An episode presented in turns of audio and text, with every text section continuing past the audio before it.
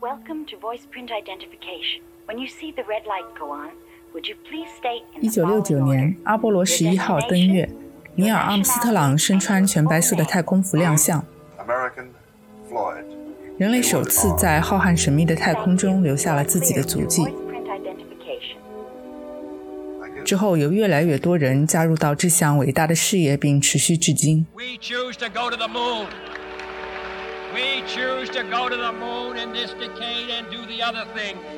除了政府、科研机构的投入还有许多公司.从中汲取灵感，设计各类带有 Space Age 美学的产品。上期播客，我们曾介绍被誉为美国精神最佳代表的时装品牌 Ralph Lauren。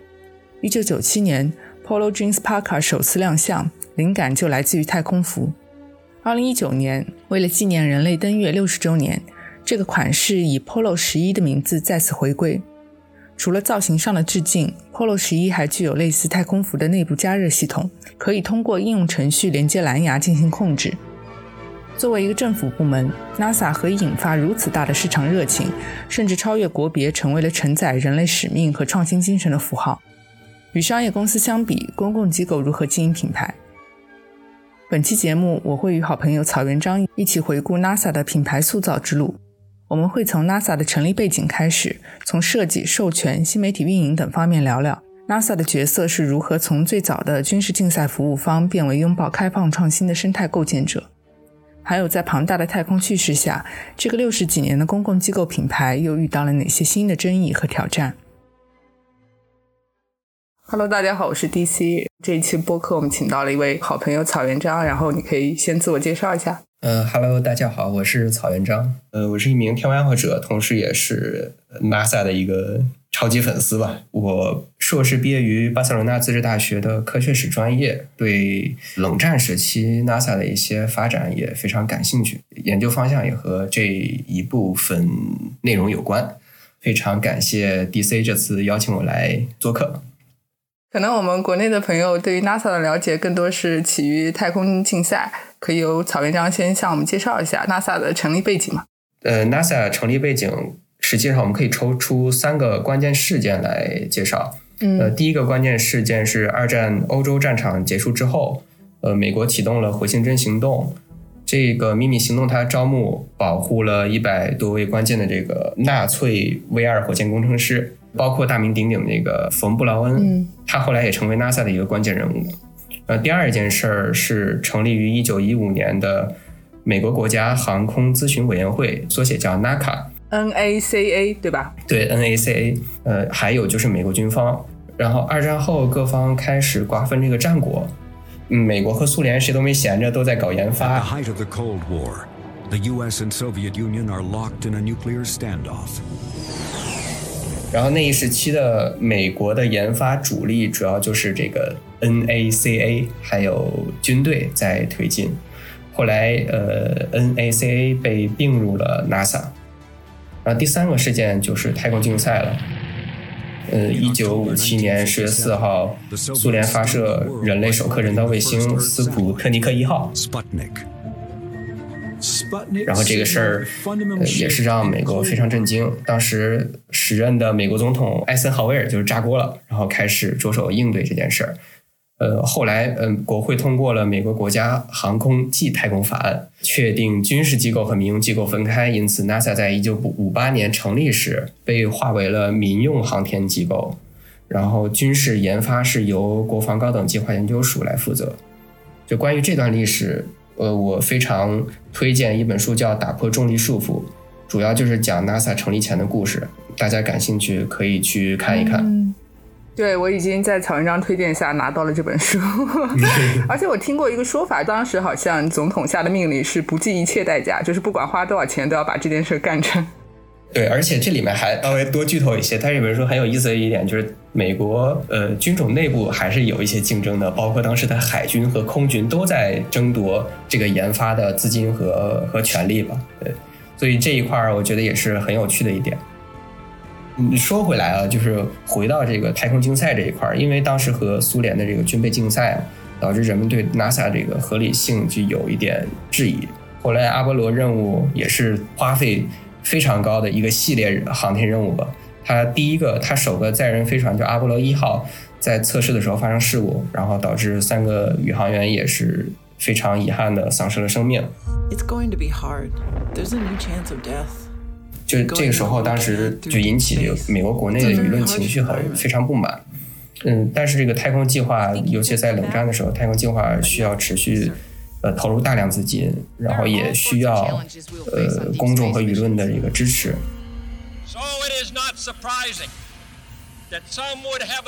嗯，我有查过相关的数据，就是好像当时在它整个联邦预算里面占到了可能百分之四到百分之五这样的一个很高的一个比例。对，这个还是很惊人的。对，然后后来就是因为这个阿波罗任务的这么一个呃意外嘛，他也是为了重新获得这个民众的支持，然后 NASA 开始制定这个新的战略，尤其是围绕这个阿波罗计划制定了好多这种公关活动吧。嗯，对，因为刚才你也说了嘛，它其实性质是华为民用航天机构的，嗯，所以你可以看到它有这个市场宣传的念头，开始它就是一个面向民众的一个宣传，所以其实。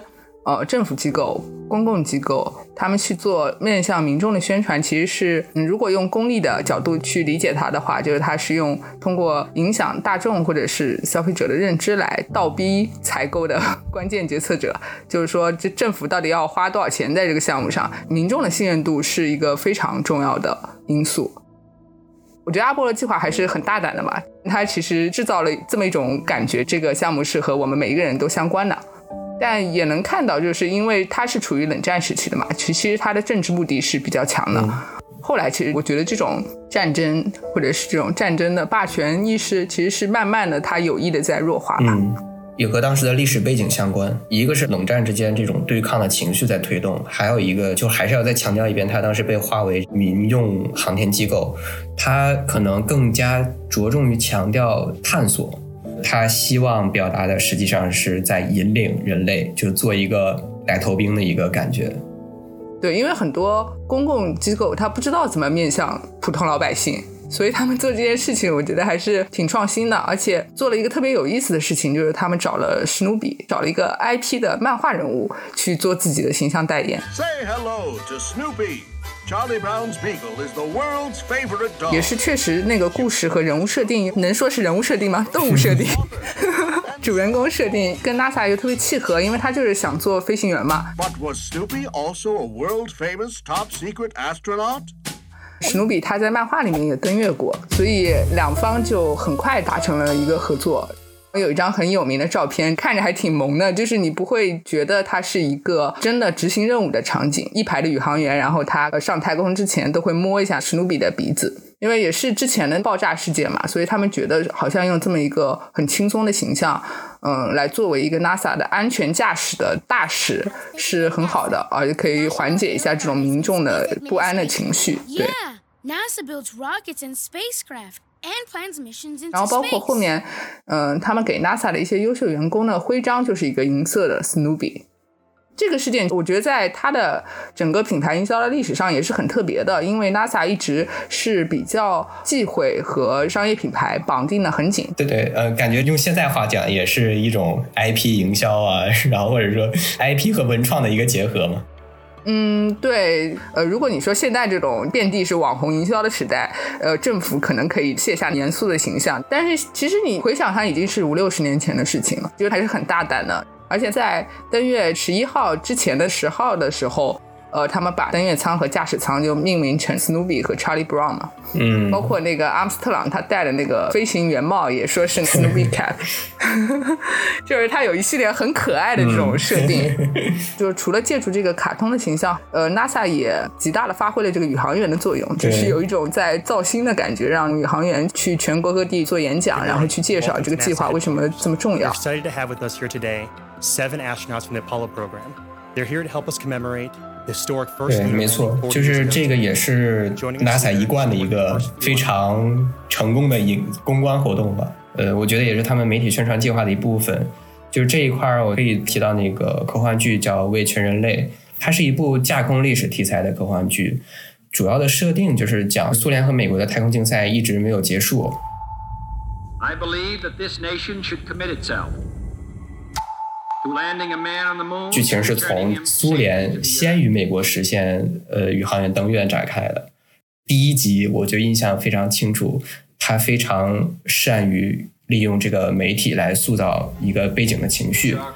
最开始就开始电视直播，然后苏联宇航员登月，底下酒吧里面美国人看着苏联人登月的场景，然后都是一脸凝重。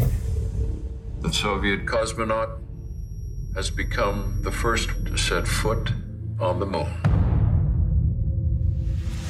其实他这一个场景完全就是当年美国登月的时候一个反向的一个场景。当时美国登月阿波罗十一号，它也是直播，也是在全世界范围内直播的。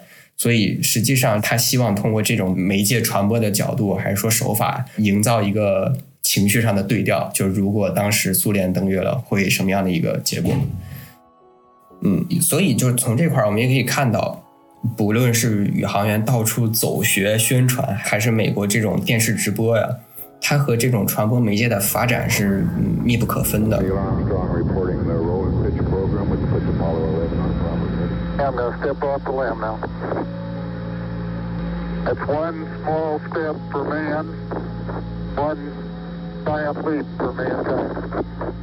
就是如果你脑海中要想象关于 NASA 的一个具象的画面的话，你浮现出来的是一个什么样的？肯定是 NASA 那个 logo 吧？哪一版的 logo？蓝色那一版 logo，就是 meatball 肉丸那个 logo。嗯。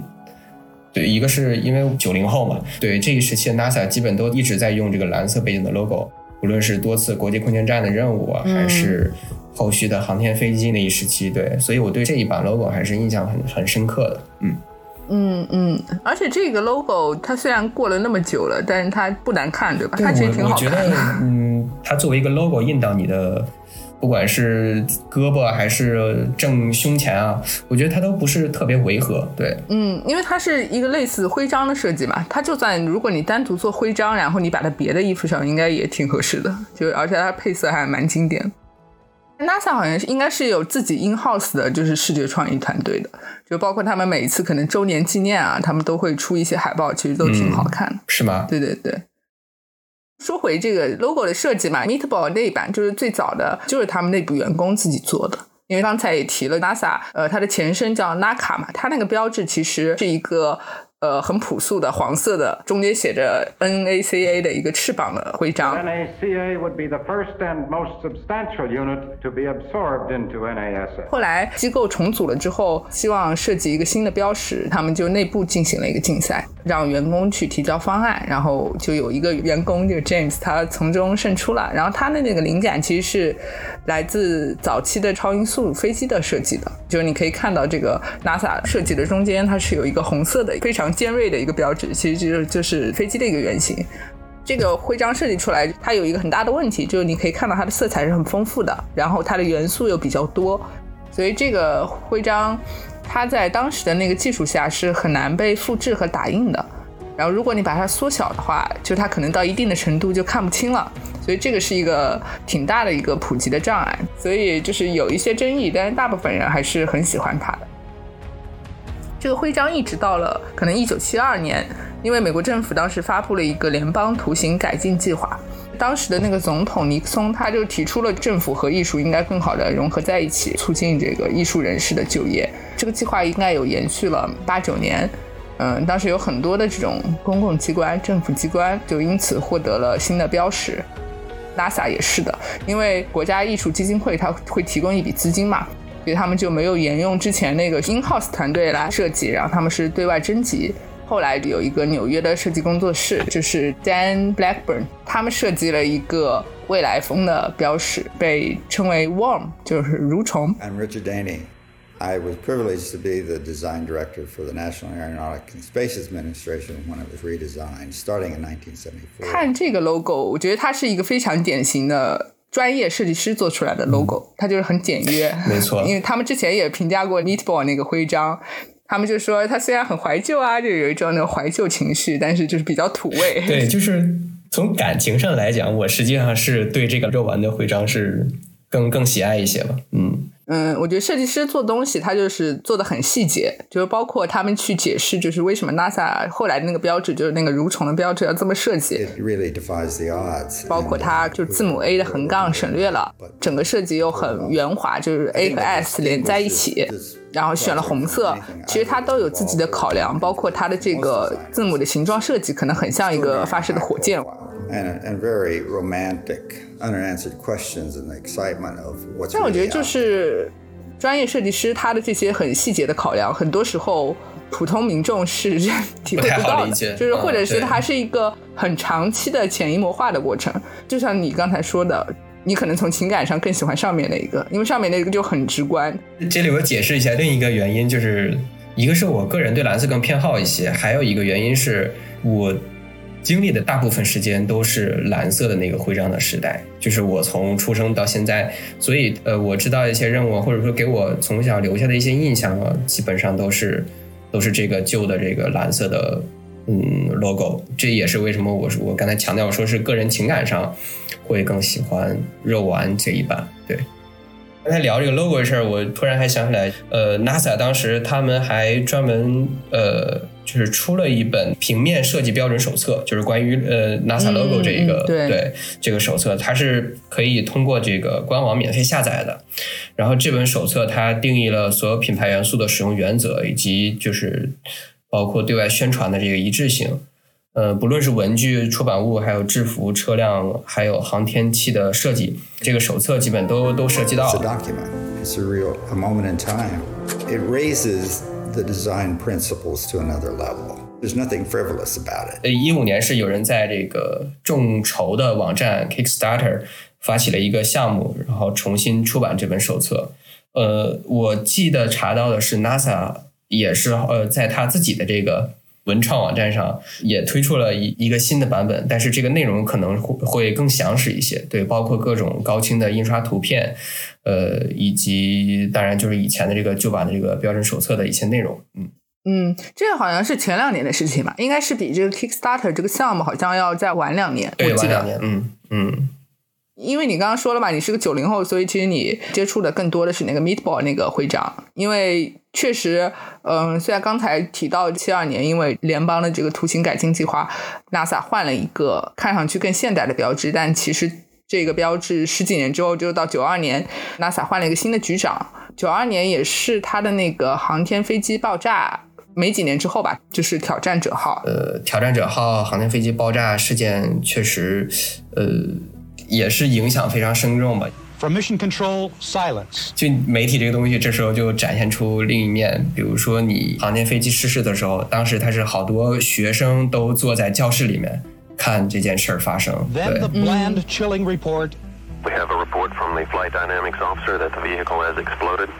Flight director confirms that. We are uh, looking at. Uh, 这实际上也是对 NASA 一个非常大的打击，也是为了提升士气吧，他重新呃、把这个肉丸的这个标志 logo 作作为这个官方的标识。所以它其实到九二年的时候，NASA 又重新引进了这个 Meatball 这个标志作为官方的标识。就像你说的，九零后可能更多熟悉的还是这个老的这个标识。然后当时局长也说，Worm 这个 logo 看上去很酷，但是其实内部很多员工不喜欢这个 logo，他们更喜欢之前的那个 Meatball 的图案。不过到去年猎鹰嗯九9号发布的时候吧、嗯 n a s a 又在猎鹰网上对宣布 Worm is back，就是说蠕虫的标志又重新被采纳了。 Earlier in the show, we polled users to see which NASA logo you're sporting for today's launch. Looks like about 62% of you are wearing the meatball today. But hey, now that the worm is back, maybe y'all will be sporting it more 我不 often. 知道是不是因为要跟别的现代品牌， 像 SpaceX 或特斯拉那种 logo 看上去就是很现代的或者专业设计的 logo，然后所以现在可能用这个又重新用回这个红色的现代风 logo 会更好一些。对，当然是我个人的猜测。对呀、我觉得这事儿也没准，万一你你说明过几年 NASA 又用回了这个蓝色的 logo，就是看局长情绪。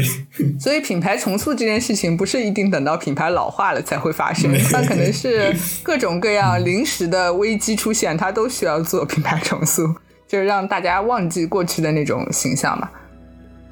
呃，因为我们之前的很多，就包括学术界的研究，其实对于品牌的研究都是聚焦于消费者品牌的嘛，就是它其实对于机构或者是尤其是公共机构的研究不多。就如果你去搜那个什么 institutional brand 或 branding。嗯，更多的说的是教育机构，因为学校招生嘛，它其实是一个有很强的 to C 属性的这么一个机构。然后 NASA 这种其实还更特别一些，它可能是呃属于 public sector branding，它和一般的消费者品牌还是有一些差异的。因为大部分的传统企业，虽然说你有一个很清晰，或者你对外都宣称有一个很强的愿景或者想实现的目标，但你真的在运营的时候。是有很强的短期的经营目标导向的，就是你会有一个很强的预期，说今年可能增长目标是多少。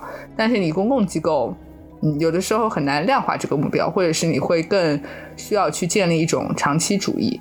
我们之前也提到，这个局长说九二年要换 logo，是因为他觉得内部员工可能会对现代风的那个 logo 不太满意。There's universal agreement that NASA is vital to our nation and cannot afford to fail.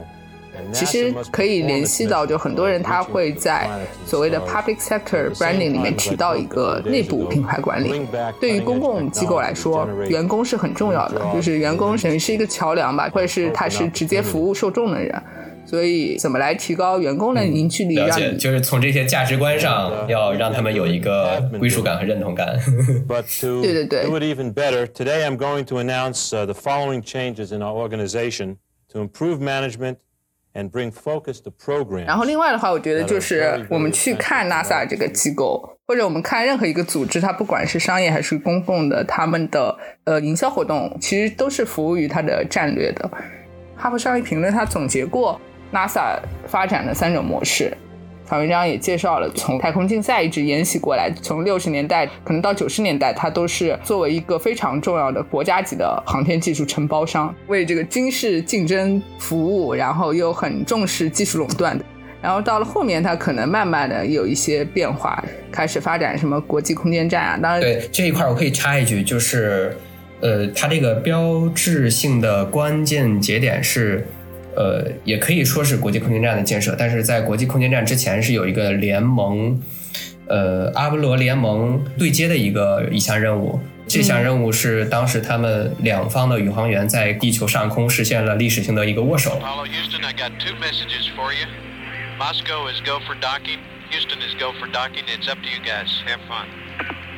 在阿波罗联盟测试计划结束之后，冷战并没有真正结束嘛？就是这一块只能标志着太空竞赛的结束，对。但是冷战是一直持续到九一年，最终苏联解体以后才真正宣告结束。所以国际空间站项目开始之后，也是标志着一个新时期的开始吧。嗯嗯嗯。因为对，这也取决于我们如何看待历史。就是因为在科学史上，或者说在历史上有一个饱受批评的一个历史观，叫做辉格史观。就是说，你你的历史实际上不一定说。是一直是渐进的，它有可能是波动的一个状态，尤其是我们在轻易的在确定一个分界点或者一个一个阶段的时候，是不能轻易的忽略它的背景。以这个案例来讲的话，比如说阿波罗联盟测试计划，它可能是其中一个比较前期的背景。接着在这中间，尽管冷战还是在进行当中，但是至少在国际空间这一块，它是有一个循序渐进的一个解冻的一个状态。所以我们在看待历史的时候，第一就是要放到它的一个历史背景里面，还有一个就是在它的这个时间线上，这个前因后果是要呃综合考量的。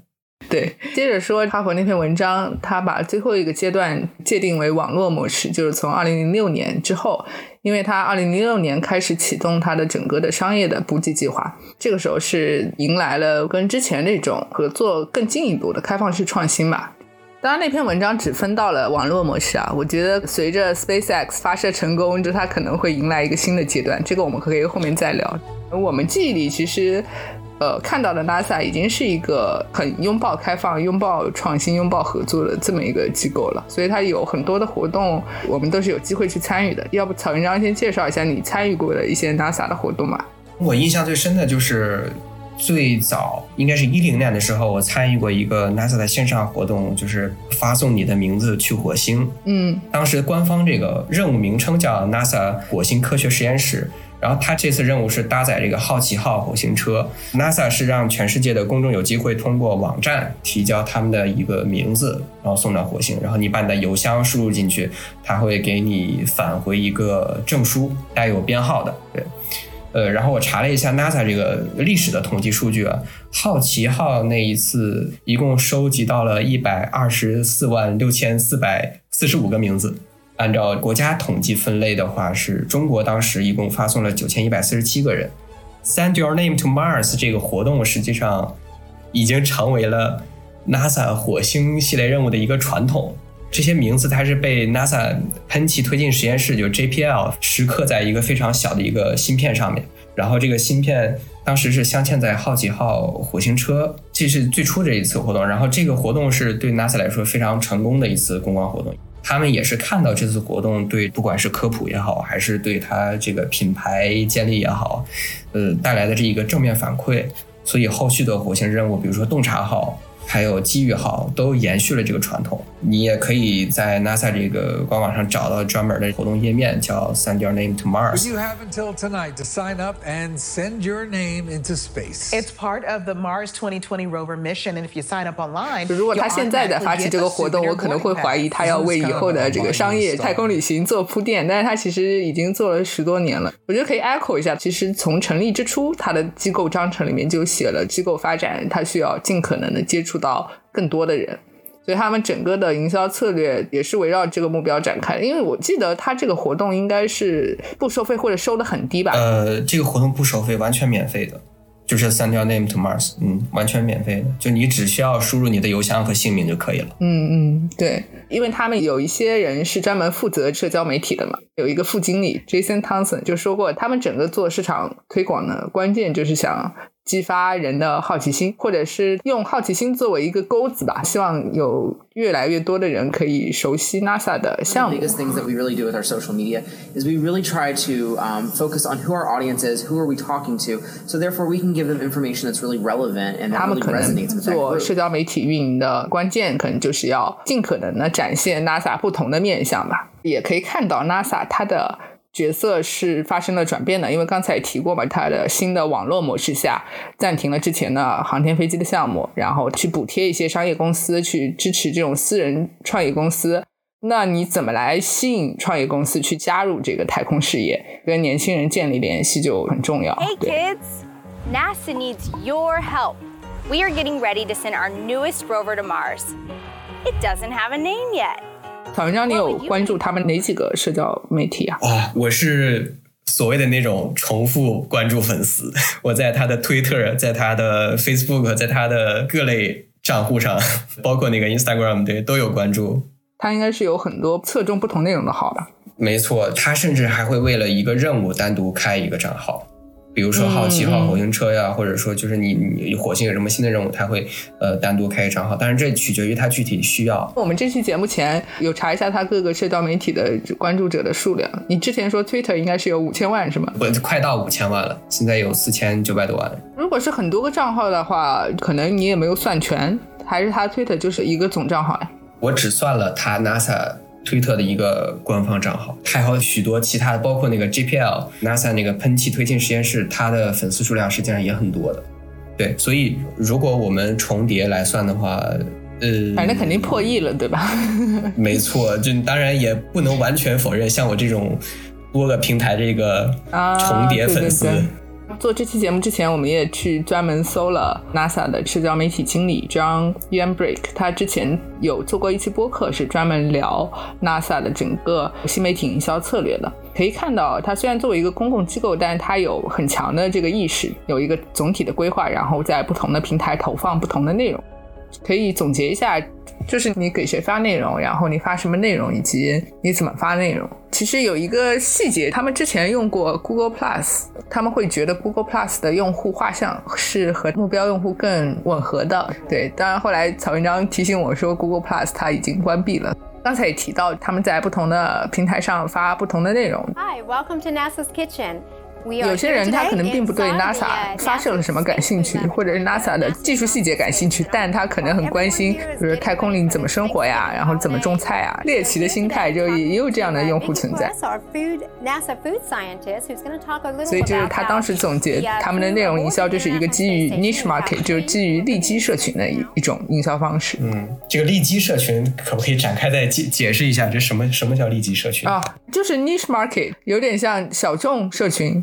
它每一个社群可能都很垂直、很窄，但是如果你覆盖的足够多的话，它那个人数也是很可观的。对，NASA 一个非常特别的点就是他们是很擅长用呃 storytelling 的，就是用叙事的技巧去分享他的太空故事。其实有的时候专业知识会制约你。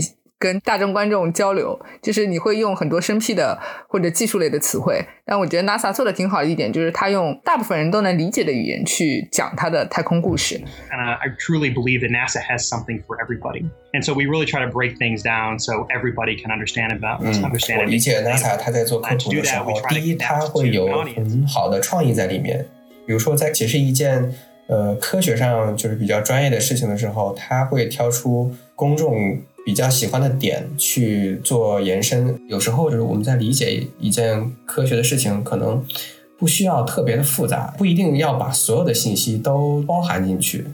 呃，有时候可以是通过一个故事，然后只是传递一种情绪在里面。呃，当然，他们 NASA 也有许多专业的呃科学视频吧，就是介绍他们的研究啊什么的。这些可能相对来说，一个是更技术宅一些，更小众一些。也涉及到你刚才提到的那个利基社群的一个一个概念，对它它覆盖面比较窄，但是它可能就是能直接触达到这些他想触达的人。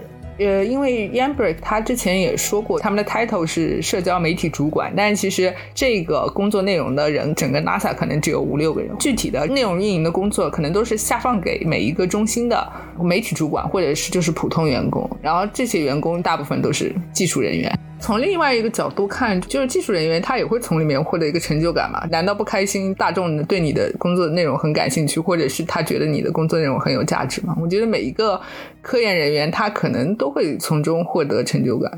还有一个有意思的点就是，NASA 它会用第一人称，它会去人格化它的机构或者是它的嗯代表物吧。就比如说好奇号火星探测器，terrain around the Curiosity rover is beginning，当时它就是设定成了一个真实的人，他会用他的视角去讲述他在火星上经历的故事。a very tall mountain in the center of the crater. 除了这种线上的一些内容，他们还会办一些线下的活动，包括邀请一些不只是爱好者，还是 KOL。就之前 Justin Bieber 他转发了 NASA 的冥王星照片，然后就带着一大波年轻的女粉丝关注了 NASA 的账号，也是利用这种明星效应嘛。Key demographic for us is you know young girls, and if we can get young girls interested in, in engineering, you know, math, science, and technology that weren't before just because they're now following NASA because of One Direction. 最后就是怎么发的问题。虽然刚才说他们的内容都是很很轻松的、很活泼的，但是他们其实对于整个运营的策略是有很清晰的规划和执行的。 可能一个项目，他们会跟这个呃项目团队提前三个月就开始要准备，然后每天都会通电话，要发哪些东西，然后什么时间发，什么平台发。从这里也能看到，这是一个强策划的一个一个社交媒体运营战略。对，就这几年，其实可以看到 NASA 除了自己做一些新媒体营销的尝试，也可以看到市面上出现了很多商业品牌的产品设计和营销推广里面出现了 NASA 的影子。可以先由草文章来介绍一下，呃，关于 NASA 和企业开展合作的一些方式。NASA 目前的其中一个合作模式，它有一个官方的办公室，叫 Office of Small Business Programs，缩写就叫 OSBP。But when you get right down to the fine points, when you get right down to the components, they are generally done by an American small business. We cannot get to Mars without the OSBP 的官方页面上面列出了一共六个步骤。NASA 还会在它自己的这个官方网站里面发布一个年度采购计划。不过这个采购计划只是它当年的一个规划而已，就不是最终的一个呃 RFP 的一个招标书。然后 NASA 会有两个项目去帮助小企业，分别提供三年的一百一十五万美元的一个奖金，就总额是一百一十五万美元。然后它是分三个阶段给 NASA OSBP，会提醒你政府文件就非常的繁琐复杂。Do the homework，就大家看起来是一句废话，但是也是就一如既往的这种美式幽默吧。你多做作业的话，总没有什么坏处。嗯，其实去看 NASA 的官网的话，其实会发现它很多关于合作的条例都是相对比较灵活，它只会在官网上给出一个大概的规则，还是要看具体的协调或者是沟通，看具体项目。对，嗯。然后刚才曹文章介绍的可能更多的是官方层面的企业合作，嗯，对于我们普通消费者来说，接触的更多的是品牌授权，就是我们会在一些消费级品牌里面看到 NASA logo 的影子。其实有很多国内的媒体。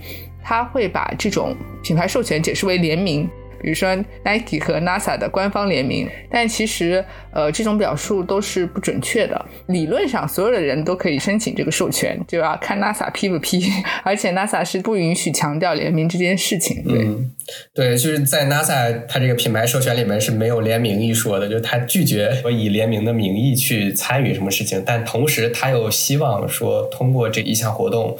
呃，能获得一定一个是消费者的喜爱吧，或者说能扩大自己的影响力。他其实是更希望通过这种标识的传播流动，然后来达成一种公共教育的目的，或者是提高知名度的这种目的吧。当然，品牌授权大规模出现也是在这几年。早期 NASA 的授权流程也不是特别完备的，被批准的也大部分是一些知名度比较高的公司。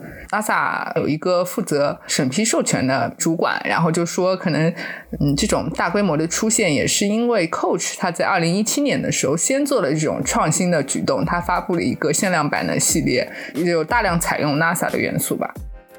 然后在 Coach 那个系列，呃，获得一定的反响之后，就有越来越多的公司试图去获得 NASA 的授权。感觉他这一举动也是当时在时尚圈掀起了不少的风浪。Coach 那个系列算第一个知名品牌，然后大量使用 NASA 的元素吧。对，而且那个系列挺受欢迎的。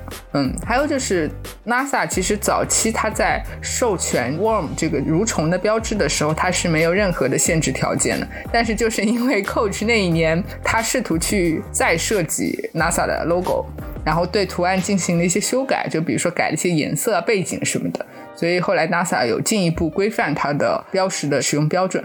嗯，哎，那你后来调查有没有发现一些被拒绝的情况，或者说，呃，没有没有通过授权的情况？嗯，对，因为 NASA 一直说这种授权的合作形式它是开放给所有人的，但是它确实，嗯，我觉得这里面肯定是有一些挑选了，就是它有一些明文的规定，比如说刚才说的 NASA 的标志，它不能和品牌的标志并列出现在一起，所以你去看大部分的取得官方授权的这种品牌，它不会把 NASA 和自己的 logo 并排放在一起。比如说像 Nike 的那种呃合作鞋款，它可能就是在鞋舌上放一个 NASA，然后可能在鞋跟那儿放一个 Nike，或者是在就是鞋的里面放一个 Nike，它不会并排的出现。如果并排出现的话，就容易让人家误会说这个是一个官方合作。有一些品类它是目前表示是不会接受的，比如说呃烟草和酒精，还有内衣这些可能都不会被接受。还有一个比较特别的一个规定，这 meatball 的标志就是肉丸的标志是不能和 worm 就是虫子的标志一起出现的。然后他给的官方解释是因为这两个它是属于不同的时期的。对，嗯，哎呀，我觉得我觉得这就是 logo 洁癖，它这个绝对是。对，这不过总体上看起来，NASA 还是对于 logo 的使用是比较宽容的，因为它虽然在官方的条例里面写了，就是说 NASA 它是保留。呃，这个诉讼的权利的，但是好像目前看起来他并没有真的采取过这样的行为，就是他可能最多嗯会警告啊，或者是会私下沟通，但是他不会说嗯真的大张旗鼓的弄一个诉讼，然后让品牌很难堪那样。你有真的买过 NASA 授权的产品吗？我最近买过的是一套航天主题的徽章，还有是之前我在范斯的官方店上看到过。阿波罗登月主题的那一那一套夹克服装，包括登月的那个靴子，真的是当时特别中意，特别喜欢。我觉得除了 Coach 的这种带动，NASA 其实它一个优势吧。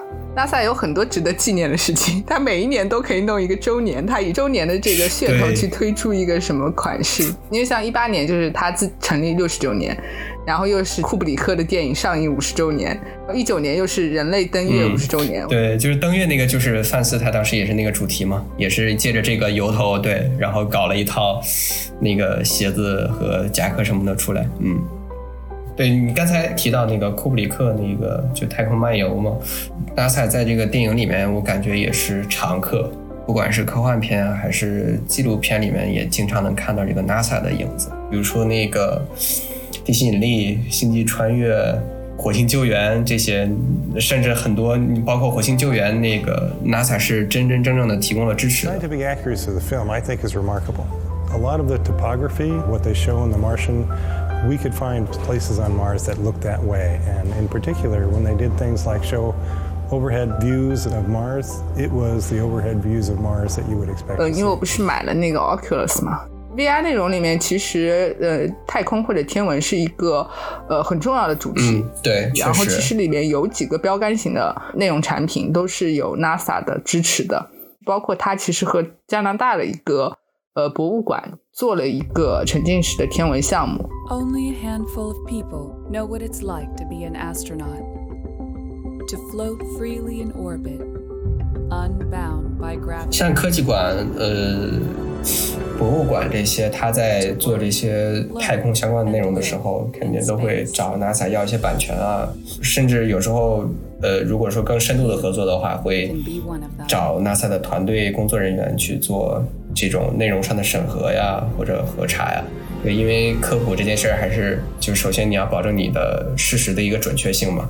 但你刚才提到那个 VR 这一块儿，就是虚拟现实嘛，它和这个宇宙啊和星空的结合是非常好的一一个点吧。嗯，不管是电影还是 VR 内容，还有一个我觉得和之前说的那些新媒体或者是它一些官方的一些内容的输出都不太一样呢，是它是一个相对更软的东西，更文化层面的东西，更跨国界的东西。我不知道你的感觉是什么样的？你会觉得 NASA 是一个政府机构吗？就是你对它的这个政府的这种形象的认知会很强吗？嗯，我觉得从两方面来看，就是第一方面，你比如说他在发布一些呃具体的项目进展的时候，我可能会意识到它是一个美国政府支持下的一个探索行为。但是，呃，就是回到我们刚才聊这些电影嘛，然后里面出现一些 NASA 的一个标志，或者说它 NASA 在这里面所扮演的一些角色来讲，可能它会更具有全球属性吧，人类使命感，对，就人类使命感，对，它会有一种呃去政治化的一个效果在里面。嗯，对，因为我想到，其实我之前在美国交换的时候有去过那个肯尼迪中心，去那的时候也不是属于那个外国游客的旅游旺季。就是园区里面很多地方你是要坐那个大巴的嘛，当时那个车上就只有我一个中国人，是有那种身份的尴尬的。呃，就这时候身份认同开始发挥作用。对对对，就是好像你闯入了一个呃政府机构，然后是有保密属性的。但是确实刚才提的，就通过电影这种媒介，你确实会很强的弱化这种感觉，就是国别的属性，然后政府的属性。Dave。Do you mind if I ask you a personal question? No, not at all. I've wondered whether you might be having some second thoughts about the mission. 最后可以来说一下关于太空营销的未来吧，对，或者是 NASA 它在新的时代背景下，它遇到了什么样的挑战？ 主要是我们看到有很多的新的进入者进入这个市场了，包括有 SpaceX 和 Blue Origin。有咨询机构也说，二零四零年整个的航天工业会产生超过一万亿美元的这种收入，就势必会有越来越多的商业公司和品牌会想各种途径去进入太空。Two, one, zero. Mission. And liftoff. Godspeed, Endeavour and Crew 2. Copy, one Alpha. Endeavour launches once again. Four astronauts from three countries on Crew 2, now making their way to the one and only International Space Station. 近几年就是在太空商业航天这块发展，比如说 SpaceX， 算是起步比较早了。还有那个蓝色起源，还有这个维珍银河。 实际上，他们算是大众领域比较知名的几家商业航天公司。他们实际上近几年也是有许多竞争在里面。举个例子来讲，就就之前这个 NASA 不是宣布要重返月球嘛？这就开始放出一个标的，就是说这个我我重返月球该登月的话，这个设备该由谁来出？然后就放了这么一个标，然后接着 SpaceX 和 Blue Origin 就是蓝色起源开始竞争。呃，结果 NASA 就把这个标发给了 SpaceX。嗯，对。这个时候就贝索斯，呃，蓝色起源这个老板他不乐意了，呃，就开始一直抗议。后来贝索斯很生气，他就一直告状，把 NASA 告上法院。然后最近我查到诉讼的结果是蓝色起源输了这场官司。Blue Origin lost a months-long legal battle today against NASA. Back in April, NASA awarded Elon Musk SpaceX with a 所以从商业航天这块来讲。嗯，各家竞争已经开始越来越越激烈了。嗯，对，我觉得就是因为有更多的参与者到这个产业里面来，然后包括 NASA 自己的定位也发生了一些转变。它现在预算又被砍了，降到了可能不到整个联邦预算的百分之零点五，然后它又要去面对更多的利益相关者，包括这些私人企业。所以一方面，它好像朝着一个更进步的方向走啊，变得更开放，然后更敏捷、更自给自足。但是另外一方面，就是它怎么来平衡自己的位置，就是你在这个生态系统里面扮演什么样的位置？我觉得可能目前看起来可以做的几件事情，比如说它去制定这个航天呃市场的这个规则，但这里又碰到另外一个问题，就是国际关系的处理，然后包括技术支持。包括可能他做一个吉祥物，你去做市场推广，然后包括做生态的搭建，就像你说的那个 OSBP，就是小企业的一些扶持啊、孵化。What if we built a bridge between and above all nations to jointly discover the galaxy's great unknowns, to endeavor to live and to work outside our planet for the benefit of all? 回到我们今天聊的这个品牌的方面，其实之前我觉得在商业化运营上。NASA 还是相对比较保守的吧，因为嗯，之前有很多别的公共机构，它是尝试过直接做商业公司的广告营销的，比如说百事可乐之前就在那个俄罗斯空间站放了一个可乐罐的一个模型，包括必胜客，他也把自己的标志放到俄罗斯的火箭上。The commercialization of space recently took a turn for the tasty when pie giant Pizza Hut delivered a six-inch salami pie to the International Space Station. 所以之前其实《纽约时报》零八年的时候就写过一篇文章，说十年之内一定会出现一个月球广告运动，然后所有的品牌都会把自己 的标志用技术用激光投射到月球表面。但目前看起来好像对现在来看没有实现哈，对比较夸张。欧洲国家或者北美国家，就是像加拿大，他也做过类似的尝试，就让自己的宇航员在空间站去唱歌，然后回到地球之后就制作成专辑出售。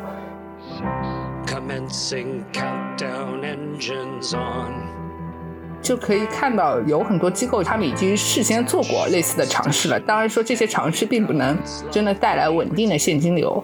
NASA 也是这两年我觉得开始做一些类似的尝试，就是他们的新任署长。就之前说可以考虑向一些商业机构去出售他们的冠名权，嗯，来抵消一部分的这个运营成本。对你刚才提到那个加拿大宇航员，他是我非常喜欢的一名宇航员。包括你说的他那个空间站里演唱那个 David Bowie 的呃 Space Oddity，呃，当时我也是看了他的出的那个 MV。他在结束任务之后也做过很多怎么说走学活动吧，就是所谓的这商业活动。对一部分也可能是他个人的这个商业活动，然后另一部分也是说可能是宇航局会和他联系，然后做一些商业性的宣传啊，或者说公益性的宣传。呃，他自己还在呃 Master Class 开过一门这个课程，专门介绍说呃就是火箭是怎么发射的。I'm Chris Hadfield, and this is my master class. 所以整个这一块儿，呃，如果我们把它放到宇航员职业规划的角度来考虑。也许会给其他宇航员提供一些范本或者参考，不管是知识付费也好，或者说你有其他的一些技能，然后跟自己以前的一些工作相结合，对，也许会有非常呃不错的效果。对对对，哎，你说的这个挺有道理的，因为它这个其实也是可以作为员工激励的一部分嘛，对吧？嗯，实际上我觉得。就是克里斯，他也为这个宇航员的职业规划做出一个表率，就做出一个范本。嗯，这毕竟如果我们计算的话，国际空间站这一批批的也上去不少宇航员了。这些宇航员在结束任务之后该怎么办？他们的未来的发展，其实仔细想一想也会是一个问题。有的人肯定也会有困惑的。嗯，当然不只是包括呃 NASA 的宇航员，不论是俄罗斯的还是。欧空局的，还是包括我们中国的这个航天员，将来就是这个人数多了以后，也会面临这个问题。对，所以我觉得，呃，这不失为一个很好的一个发展方向。嗯。而且聊回刚才的冠名权和商业广告植入的问题吧，因为像之前有一些产品就很明显是 NASA 官方使用的。就比如说 M&M 和可口可乐，他们其实每一次任务都会作为补给品的，但是都没有品牌露出，所以新任的这个署长也是。嗯，我觉得他想做一些类似的探索吧，包括和这个汤姆克鲁斯合作，跟电影制片方合作，让他们在国际空间站拍一个新的电影。People ask me about Tom Cruise all the time now, and the answer is yes. We would love Tom Cruise to fly to the International Space Station to make a movie. I'm all for that. 然后包括可能跟嗯雅诗兰黛做一些商业推广的合作，然后把他们的产品运到这个空间站去拍一些照片。据说这个花了十二万美金吧。但其实对于私人公司来说，这个价格其实不高，因为就跟他们请一个这种 Instagram 网红是一样的。就我记得之前听你说，这个效果不是很好。对，我觉得就是和商业公司合作做品牌植入的话，你肯定就面临一个问题，就是你怎么挑品牌，你是不是所有的单子都能接？